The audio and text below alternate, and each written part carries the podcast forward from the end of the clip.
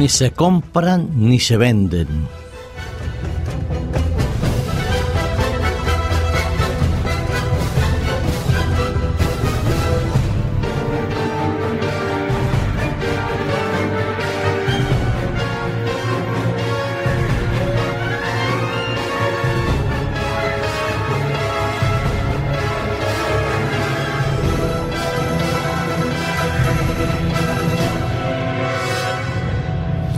Cuando leemos documentos sobre la historia de las civilizaciones y analizamos los imperios del pasado, imperio inca, azteca, maya, o vamos hacia la parte de Europa y eh, eh, hablamos de Egipto, Asiria, Siria, Babilonia, eh, Grecia, Roma, encontramos, como encontramos en la Edad Media, la necesidad de aquellos imperios que dominan con los subyugados y los dominados una característica que mostraba quizás un tanto de barbarismo y poco conocimiento del valor del ser humano. Esto es, la captura de personas para ser utilizados como esclavos.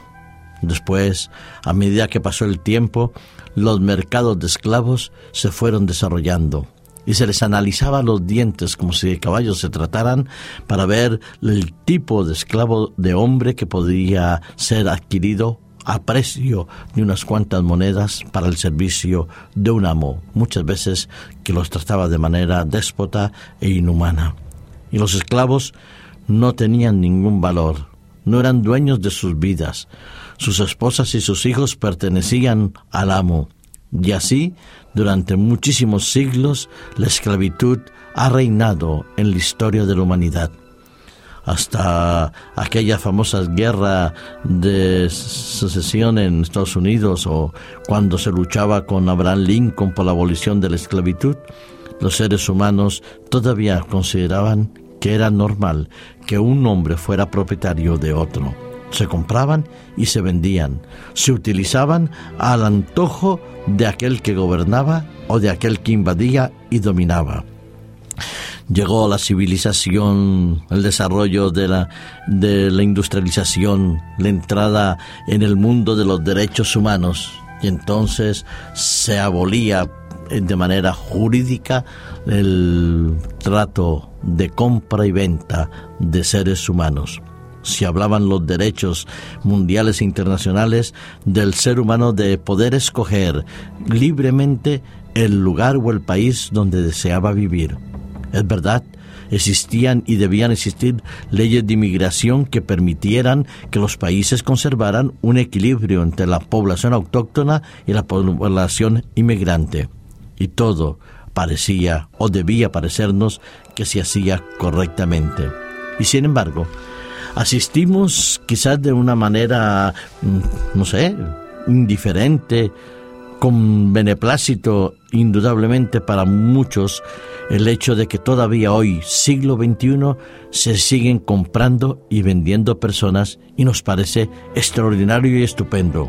Y me vais a decir que no, que no es así, pero yo lo digo que sí, que todavía existe esa venta y compra, pero ya no de esclavos, hablamos de personas que tienen un cierto nivel cultural y potencialmente financiero importante. No compramos simplemente una propiedad, no compramos el derecho a explotar una tierra o a hacer uso o usufructo de los bienes que la naturaleza nos da. No, hoy compramos seres humanos y los vendemos en el mercado libre y abierto que los medios de comunicación nos transmiten de manera regular. Ejemplo de ello lo tendremos cuando reflexionemos sobre los jugadores de fútbol, de béisbol, de baloncesto, con los entrenadores de uno u otro equipo y en el deporte, eso es evidente. Una persona tiene un determinado don, una determinada cualidad, es capaz de desarrollar eh, de manera brillante su actividad deportiva y entonces sale la oferta del mercado, sea en verano, sea en primavera o sea en invierno. Y si habla del tiempo entrecomillado de veda que se abre para la casa de los mejores talentos. y se pagan millones, millones de euros, de dólares para comprar al mejor jugador, al mejor postor. Vienen los inversores, compran los equipos completos, porque les parece que a fuerza de talón llegarán a obtener pingües beneficios para poder llevar a su equipo al estrellato de la fama y a permitirle obtener los títulos tan codiciados. Y decimos, qué bien, han comprado a tal jugador, han contratado a tal entrenador y así todos asistimos de manera mm, tranquila y relajada el fin de semana a ver la actividad deportiva que más nos gusta. Diríamos, no, no es trata de esclavos, simplemente es comercio de jugadores. ¿Y qué más? ¿Qué más vemos en el sustrato de las relaciones humanas con respecto a la compra y venta de personas?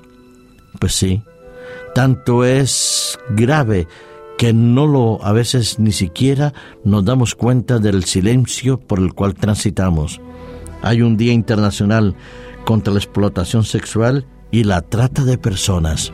Así es. Luchamos continuamente para defender el derecho y la dignidad del ser humano y en países desarrollados, altamente cualificados, países considerados puntales, formando parte de los famosos grupos de los 20, el G20, de los 20 países o 21 o 25 países más desarrollados del mundo, que la trata del ser humano existe. Por ejemplo, algo que me llamaba la atención, que en el año 2010, 1.600 niños sin menores de edad de los cuales 13 eran menores de 13 años, habían sido eh, detectadas en España. Son muchos más ahí todavía en el mundo.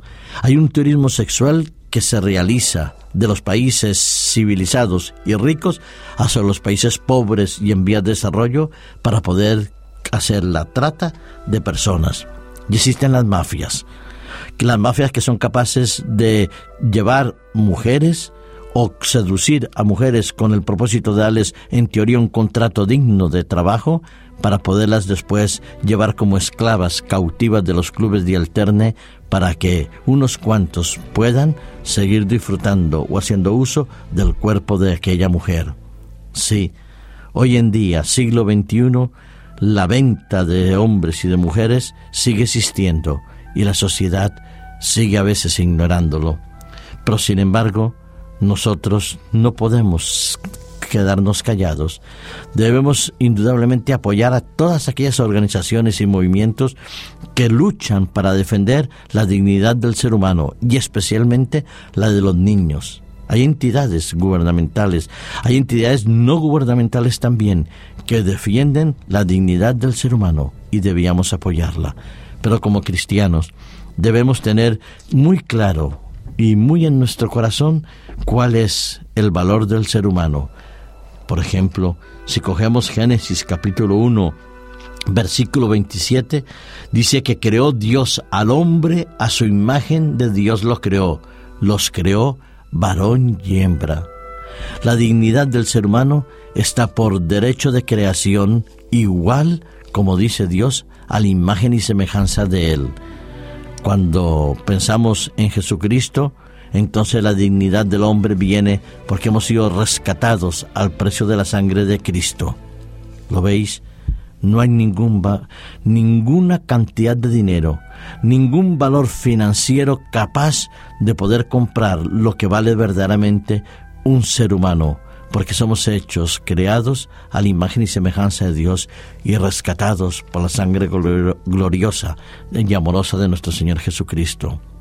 No podemos no debemos y no queremos guardar silencio mientras siga habiendo explotación y trata de personas en el siglo XXI. Alzamos nuestra voz para pedir a todos que apoyemos la dignidad del ser humano y que como cristianos revitalicemos la imagen de Dios en el ser humano, no a la venta y a la compra del ser humano, el ser humano ni se compra ni se vende. El ser humano pertenece a Dios, es de Dios y vive por Dios.